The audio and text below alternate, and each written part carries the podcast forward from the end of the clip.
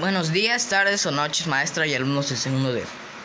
El día de hoy hablaremos sobre políticas e instituciones del virreinato.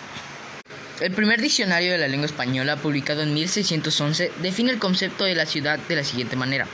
Ciudad es multitud de hombres ciudadanos que se han congregado a vivir en un mismo lugar, debajo de unas leyes.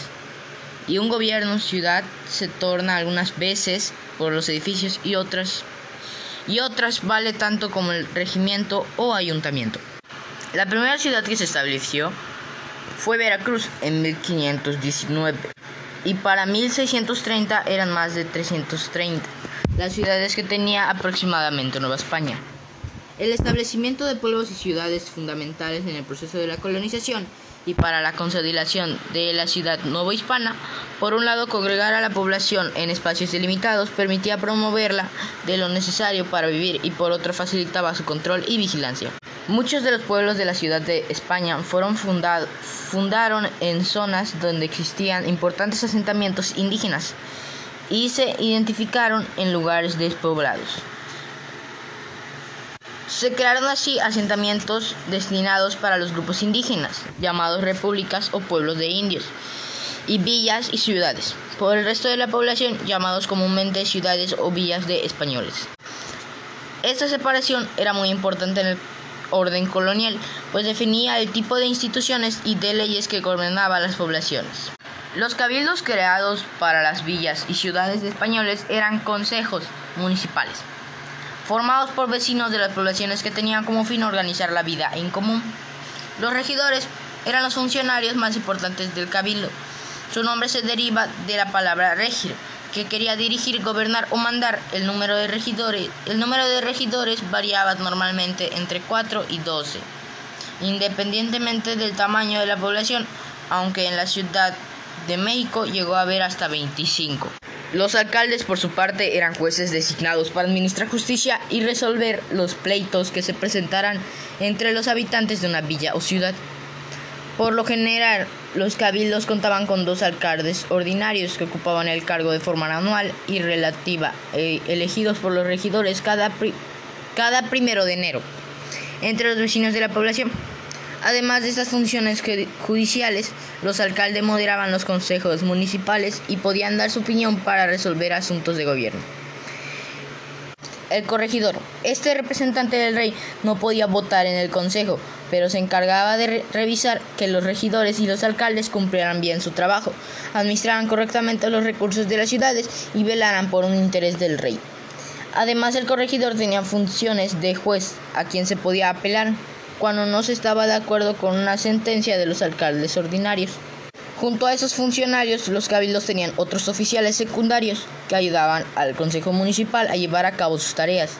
Entre estos destaca el escribano que, realizaba todos los, los escritos de la institución, el mayordomo que llevaba las finanzas, el alguacil, una especie de jefe de la policía local.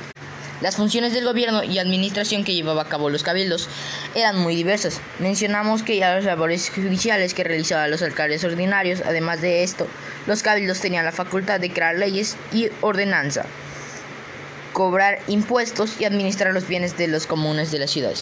Los primeros cabildos indígenas conservaron una buena parte de las características de la organización política del periodo prehispánico ejercieron su poder amplios territorios que incluían múltiples comunidades y estaban integrados por miembros de la antigua nobleza indígena o por sus descendientes.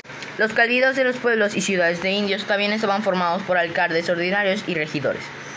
Al igual que en las ciudades españoles, los primeros eran jueces que administraban justicia en el ámbito local y los segundos constituían los consejos municipales y llevaban a cabo los labores de la administración. El gobernador indígena está encabezado en, al cabildo y tenía como principal responsabilidad ser el enlace de la comunidad con las autoridades de corona, como el corregidor, la audiencia y el virrey. Asimismo, estaba encargado de supervisar la recolección del tributo para entregarlo al corregidor y organizar la mano de obra. La forma de elecciones variaba dependiendo del lugar. En algunas comunidades existían consejos conformados por ancianos o gente respetada que desempeñaban esa función.